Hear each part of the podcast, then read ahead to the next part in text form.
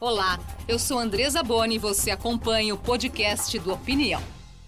O Opinião aproveita a Semana das Crianças para conversar com os pais sobre a criação dos filhos. Quais os desafios das famílias diante de um mundo em constantes transformações? Qual a sua preocupação? Sou a favor. Ah, não sei. Depende. Sou contra. Opinião. Opinião. Para mim, a maior dificuldade de criar meu filho é em relação à vida social. Porque hoje em dia a gente não sabe quem, quem é, quem não é do mundo das drogas. violência, segurança, a educação, que infelizmente deixa muito a desejar. Olha, a gente tem que ter cuidado aí com algumas situações de internet, né? É, o acesso à informação info- e acesso a, a coisas que a gente não tem controle. Tu- Tudo mais caro, esse momento de pandemia, principalmente. A gente não tem possibilidade de dar tudo que eles precisam. Nós somos exemplo para nossos filhos, né? Através do nosso comportamento, né? Nosso dia a dia. Recebemos o educador e escritor Ilan Breman e a psicanalista e também escritora Elisama Santos. Obrigada por estarem aqui hoje com a gente. É nossa. Trouxemos aí no início, então, esse termômetro das ruas que mostram muitas né, preocupações. É, a internet, droga, segurança, questões financeiras. Educar hoje está muito diferente de décadas atrás, quando nós fomos educados. Eu acredito que sim, porque nós fomos educados para um mundo que já deixou de existir. Né? Se a gente parar para pensar na forma que nós fomos educados, nós fomos educados com um foco muito grande na informação. Nossa geração foi a primeira que viu celulares rodando na cintura das pessoas, né? A gente não imaginava, os nossos pais não imaginavam que um dia estaríamos com um aparelhinho chamado celular nas nossas mãos e com ele, no smartphone, a gente teria acesso ao mundo inteiro. Então, essa, nós fomos criados para um mundo de escassez de informação e estamos no mundo de um excesso de informação. Então, eu acredito que nós vivemos em um mundo diferente do mundo que nós fomos criados. Muitas semelhanças. Mas isso, essa preocupação, e a gente viu dos pais aí falando, com acesso à informação, com a vida social, com o uso de telas, é algo completamente novo. Né? Novo e que aconteceu rápido, né? Digamos assim, olhando aí para nossa linha do tempo. Sim, ac- aconteceu rápido, mas eu, eu vejo a história, ela, ela para mim, na minha cabeça, ela não é caminhando para frente, ela é circular, ela vai e volta. Criança sempre existiu, nasce um bebê, uma criança. Infância não. Infância e adolescência é uma concepção, um conceito criado por nós, seres humanos. A gente criou isso. É um conceito criado. E esse conceito ele, ele, vai, ele, vai, ele vai flutuando, ele vai indo, vai voltando. Então a gente está vivendo agora, na minha, na minha visão, é, um momento em que a infância ela um pouco se confunde com a adolescência, com o mundo adulto. Os próprios adultos, você fala assim, a adolescência vai até quando? De 14, de 13 até 50 anos. As pessoas, hoje em dia, na minha percepção, é, como, como adultos, estão infantilizados. E estando infantilizados, isso afeta a própria educação dos seus próprios filhos.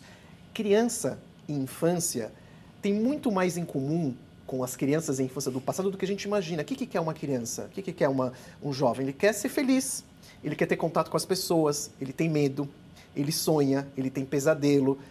Tudo isso é intensificado com as redes sociais, com o aparelhinho, é intensificado, mas o mundo interior dele é o mesmo. A questão é a gente dialogar e descobrir o que, que eles querem e o que eles estão passando.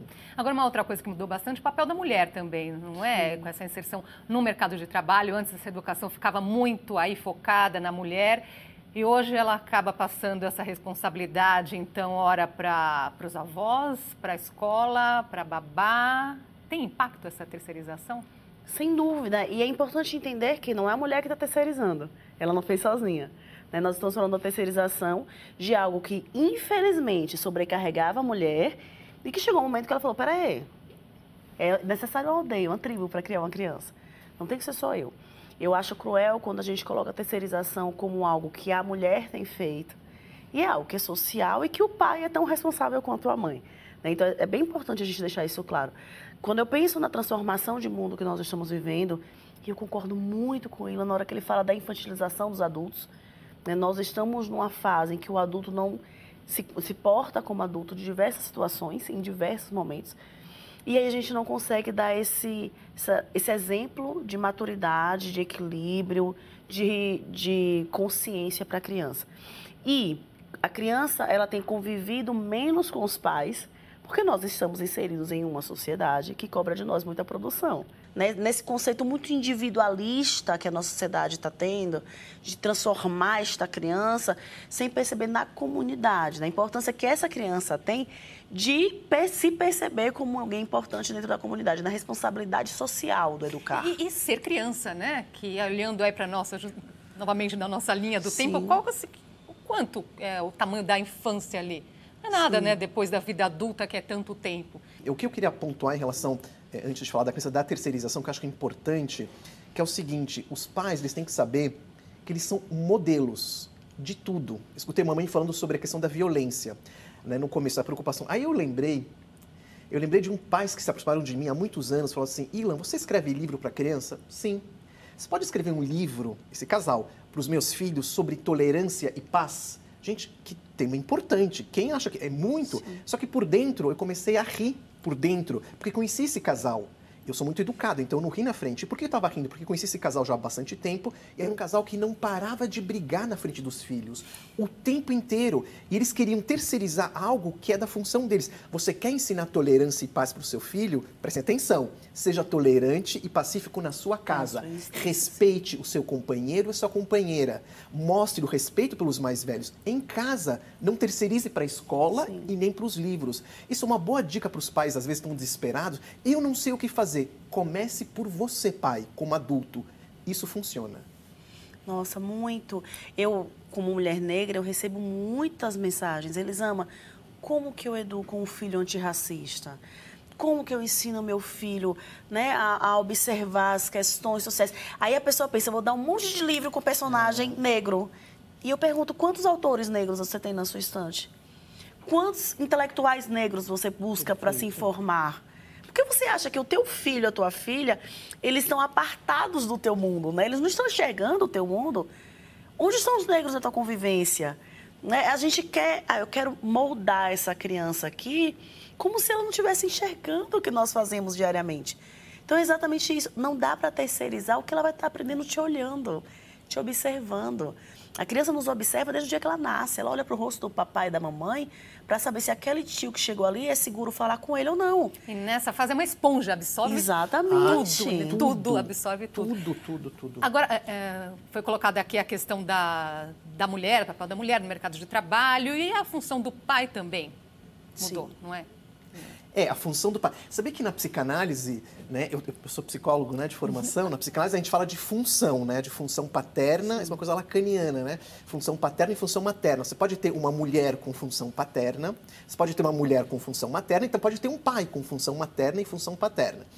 O pai, né, na, na, sociedade atual, eu acho que ele está meio em crise, né? Ele está procurando se encontrar. Né? Tem uma coisa de, né, quando a gente olha para as famílias, é uma, é uma procura de, de referências é, de uma sociedade que era uma sociedade muito, muito autoritária, onde o pai era muito autoritário, onde não tinha diálogo, para um outro caminho, que, bom, agora eu vou fazer o diálogo, vou ser mais aberto. Só que às vezes existe uma escorregadela nisso. Né? Tem uma escorregadela, ou seja, eu vejo, por exemplo, muitos pais que confundem você poder ser uma pessoa mais aberta para o seu filho, com, a gente pode chamar de, de, permissividade, pode chamar de não limite, a gente pode chamar de, né, de, de, de cenas que, eu, que eu, eu vejo, presencio já há muito tempo, né, de criança quer, é uma afirmação que estou fazendo isso aqui, tá? É uma afirmação. Sempre, sempre, sempre, eu, eu, na minha vida eu tenho certezas que vão caindo. Essa não caiu por enquanto, não caiu, que é crianças imploram por rotina e limite. Sim. Imploram, criança pequena, então, você está num restaurante, uma criança de 2, 3 anos, e você está lá no restaurante, numa lanchonete, você fala assim, bom, eu vou querer ouvir o meu filho, o que, que você quer comer? E ele passa meia hora escolhendo, e você acha isso normal? Isso não é normal. Você, você escuta ele, passa um tempinho, bom, eu vou escolher, vai ser arroz, Sim. feijão, porque eu sei o que é bom para vocês, tem 2, 3 anos. E não ficar meia hora discutindo o que, que ele vai comer. É encontrar esse equilíbrio ainda sobre essa questão aí da, da função do pai, que a gente o pai está mais presente, mas muitas vezes, ah, o pai é legal e a mãe cobra isso. Eu que tenho que impor esses limites, não é verdade? E a gente ouve essa cobrança da mulher também. Não, eu não quero que você me ajude, eu quero que você faça também. É? Mas é fácil ser o pai legal, sabe por quê? Se você vê uma criança próximo ao elevador, ah, o elevador está quebrado. Qual que é a nossa pergunta? Em regra, enquanto sociedade, cadê a mãe dessa criança? Não é cadê o pai, não é cadê o responsável, cadê a mãe?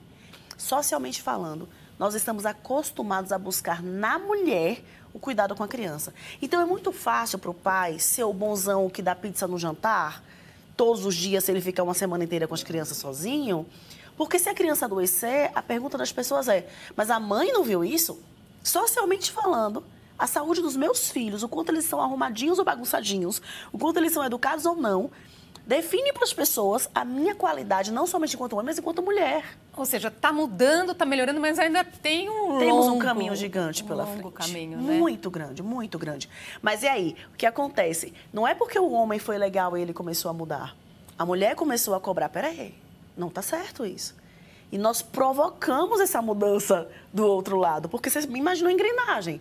Um, um pedacinho mudou diferente, é, virou pro lado errado, né, pro outro lado, todo o resto vai ter que se adequar, a coisa quebra. O que que você, como homem, como pai, diz? Eu, por exemplo, com as minhas filhas, eu preparava elas para ir para a creche, para ir para o berçário. Gente, eu fazia roupinha, fazia chuquinha, um desastre.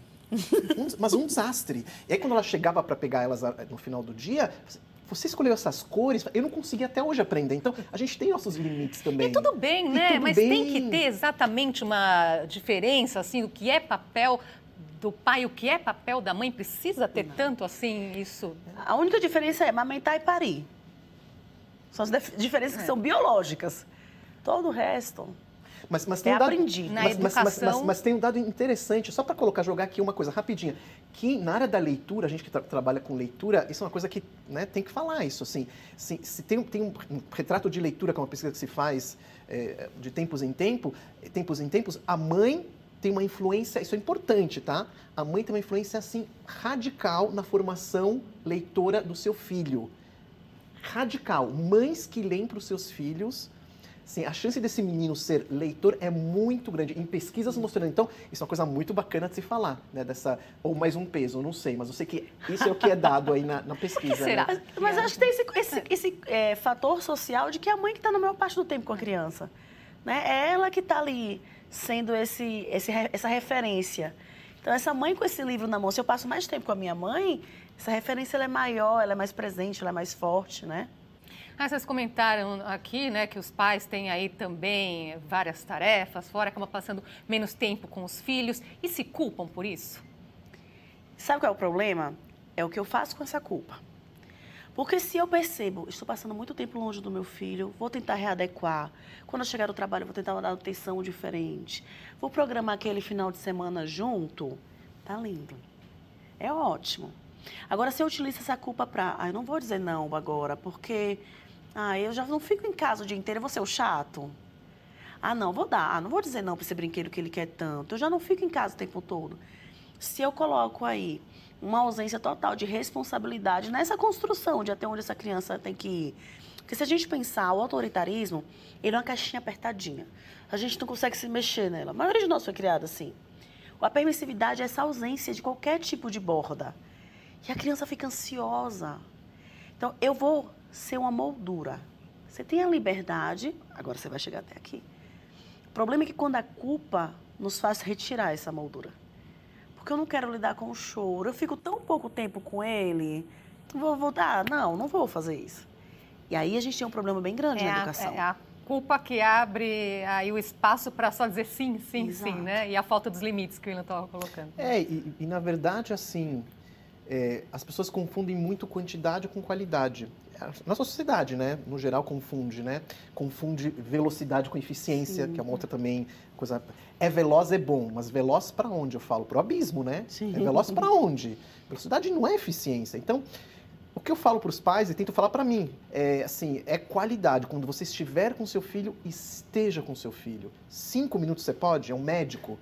É um, é um executivo? Dez minutos? Quinze minutos? Sem celular. Aí o que a gente, exatamente, o que a gente assiste é todo mundo ali, em qualquer lugar, direto com, com o celular, né? Exatamente. presencialmente. E eu, eu posso afirmar, não- a gente não teria tempo, mas eu posso falar de 40 mil pesquisas mostrando a diferença de estar presencialmente com seu filho e com, e com o celular. É um abismo do que acontece E às no vezes as cérebro. crianças imploram por essa atenção, Imploram, não é? Imploram. E elas precisam. Criança precisa de atenção como precisa de água, de comida.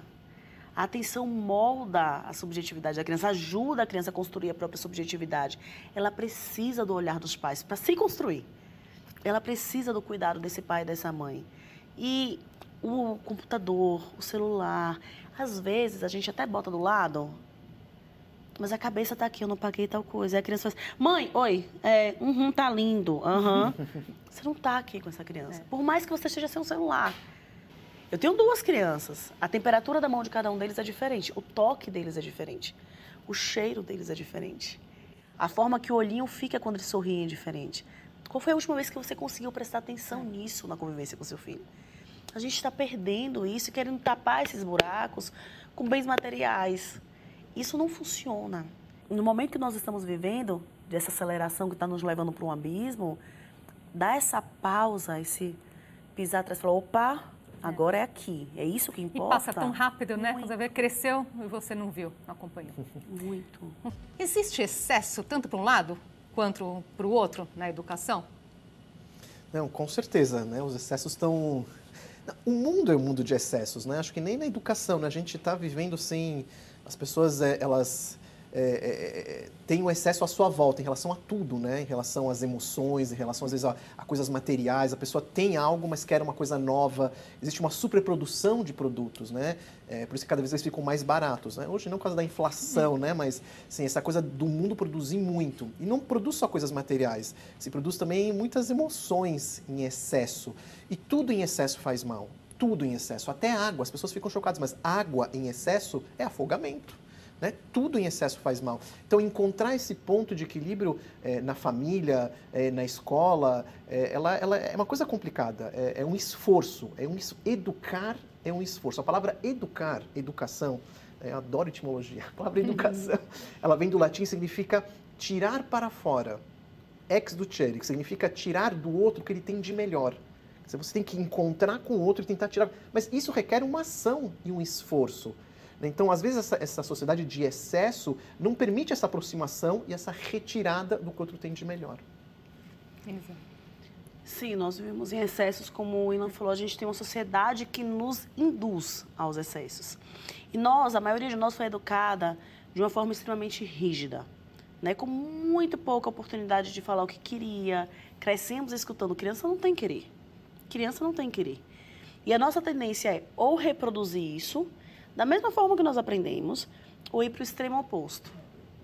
Né? Se você imaginar um pêndulo, está seguro aqui, quando você solta, ele não vai parar no meio, ele vai para o outro lado. Nós estamos seguros aqui, a gente está soltando para o outro lado. E leva um tempo até você conseguir balançar, balançar e encontrar o seu lugar. Que o equilíbrio não é também uma linha reta, a linha reta é a morte.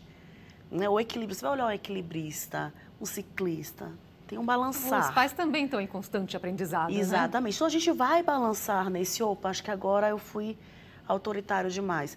Nossa, agora acho que eu não considerei o meu limite nessa relação. Então a gente vai balançar aí para encontrar esse ponto que ele está sempre se mexendo entre as duas coisas. Pegar esse gancho aí da educação rígida para trazer aqui uma outra opinião, estudos mostram que uma criação muito rígida pode gerar prejuízos para as crianças e adolescentes. Nós conversamos sobre isso com a neuropediatra Lilbiana Arantes. Esses prejuízos podem ser inclusive a nível do cérebro, da arquitetura cerebral dessas crianças. Hoje, os estudos da neurociência mostram que quando a criança é submetida a uma educação de forma repetitiva, contendo gritos, abuso verbal, xingamentos e também violência física, mesmo que seja aquela palmadinha que os pais acham que ela é inocente, isso gera um aumento de hormônios do estresse, adrenalina e cortisol. Esse aumento causa uma sobrecarga no sistema cardíaco e também gera perda de conexões em várias áreas do cérebro. Estudos, inclusive, mostram redução do tamanho do cérebro em crianças que sofrem essas adversidades de forma repetitiva. Então, existem outros modelos de parentalidade. Não é autoritarismo, não é permissividade, nem é negligência, mas sim autoridade com afeto. É o equilíbrio. É o equilíbrio, né, que vocês colocam aqui. É o maior desafio, né? Que dicas dá nesse sentido, hein? Olha, primeiro pergunta, a gente faz tudo isso, o que, que, que, que a gente quer dos nossos, o que, que eu quero dos meus filhos? Imagino que é eles também, né? Que eles sejam felizes. Se você vai perguntar, você quer que eu, né, eu quero que meu filho seja feliz. Então, a questão é perguntar o que é felicidade para a gente e para os nossos filhos. A gente não pergunta, a gente vai pressupondo que felicidade é ganhar um celular novo, um boné novo, que felicidade é você, é, né, ele pede para comer todo dia naquela lanchonete, você vai lá e, né? E na verdade não é isso. Eu fiz uma pesquisa há alguns anos, é, informal. Eu viajo muito, viajava antes da, pandemia. Então, Brasil inteiro perguntando para crianças em escolas públicas e privadas, perguntando o que, que te faz feliz? E dessa, e, dessa, e dessa pesquisa informal, que depois eu escrevi um artigo sobre isso, nenhuma criança, nenhuma me falou, nenhuma, impressionante, celular, nenhuma me falou um tipo de brinquedo especial. O que, que elas falavam para mim? As respostas.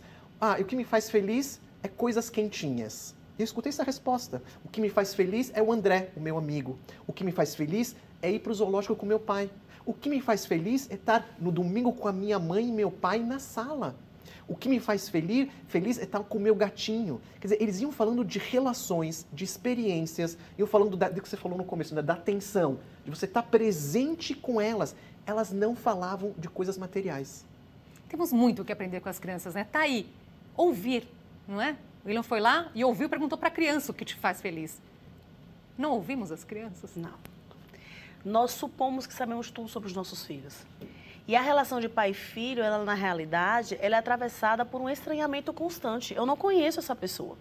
Eu estou conhecendo. O filho que eu idealizei antes dos meus filhos nascerem e a criança que nasceu são coisas completamente diferentes.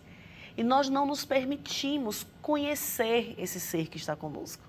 Entender nessa dança desse relacionamento até onde a gente pode ir, opa, aqui eu tenho que segurar um pouquinho mais. Eu sempre dou o exemplo da criança com sono. A criança com sono, a última coisa que ela quer é dormir.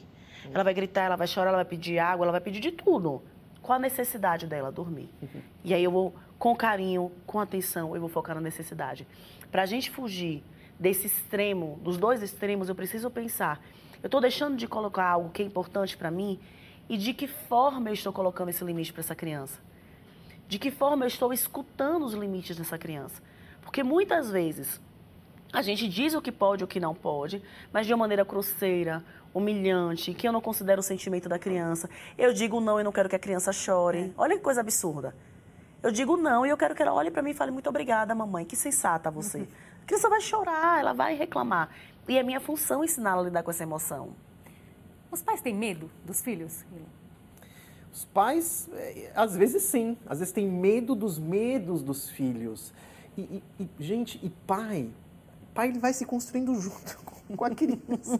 Também não tem receita, gente. Eu, sou, eu, eu, eu, como era pai das minhas meninas pequenas, eu sou um pai completamente diferente agora com as minhas filhas adolescentes. Não é, não é a mesma fórmula. Porque agora elas estão grandes, são outras demandas, é outro tipo de diálogo, a gente vai aprendendo. E as crianças são diferentes, os adolescentes são diferentes. Não existe uma mesma criança igual a outra. Essa é uma outra mania que a gente tem que ter. Criança de 5 anos é tudo igual. Hum, não é não. Tem coisas parecidas. Irmãos são tão diferentes? Irmãos Nossa, são tão diferentes. Muito. É exatamente isso. Então acho que a palavra assim de ordem é aprendizado, humildade, escutar, escutar é importante, mas como ela falou também, a Lubiana, né, que ela falou, é. ela falou assim, de, de, ter uma autoridade doce, né, uma doçura com limite é fundamental também. Ainda sobre essa questão da, da rigidez, o que dizer para esses pais que querem controlar os filhos o tempo todo? O que é que você quer controlar na sua vida de verdade? Porque a gente soube que quer controlar os filhos e que pode controlar os filhos. E a nossa tendência, cada vez que a vida está descontrolada em outros vários setores, que a gente aperte nos filhos. Pelo menos você, eu sei mandar. Eu não mando no meu chefe, eu não mando no resultado dos exames, eu não mando no meu casamento em crise, eu não mando em nada, mas você eu mando. E eu vou apertar em você aqui. Então, o que é que eu estou buscando nesse controle com meu filho? E esse controle ele tem um prazo de validade. Todos nós aqui fomos adolescentes. Mentimos para os nossos pais. A maioria de nós. E quanto mais eu vou apertar nesse controle, que eu não escuto essa criança, que eu não reconheço a humanidade dela, mas eu estou plantando esse distanciamento no futuro. Esse distanciamento no momento que ela vai escolher se ela vai me contar algo ou não, pode ser que ela se afaste de mim. Então, a gente precisa construir uma relação com a criança em que nada está dado. É como o Ilan falou, a gente está construindo isso. Eu estou aprendendo a ser mãe. E no dia que eu aprendo a ser mãe da criança de 8, o meu filho faz 9. E eu vou começar a aprender a ser mãe da criança de 9 anos. A conversa aqui iria longe, então, Nossa. recadinho final, rapidinho. Olha, o recado final é o seguinte: faça o melhor possível, o melhor. Eles vão reclamar talvez lá na frente, sempre a gente, a gente reclama, né? né? Mas faça, dê o melhor, faça o melhor. Tente buscar, principalmente, ouvir o seu filho, pense na felicidade, o que é felicidade para essa família, que acho que isso é um caminho. Sim. Elisama. A minha dica é sempre a conexão. Sabe? Muita coisa melhora com presença, com conversa, com jogar tabuleiro junto, com ler juntos, escuta, presença. A presença ela é maravilhosa, ela opera milagres na família. E a minha dica de leitura, para quem quiser saber mais sobre esse assunto, o livro mais recente do William Breman, Pais ou Reféns dos Filhos, e da Elisama Santos, Conversas Corajosas. Obrigada pela conversa de hoje e até uma próxima oportunidade. Obrigado. Minha opinião fica por aqui. Obrigada pela sua companhia. Até a próxima.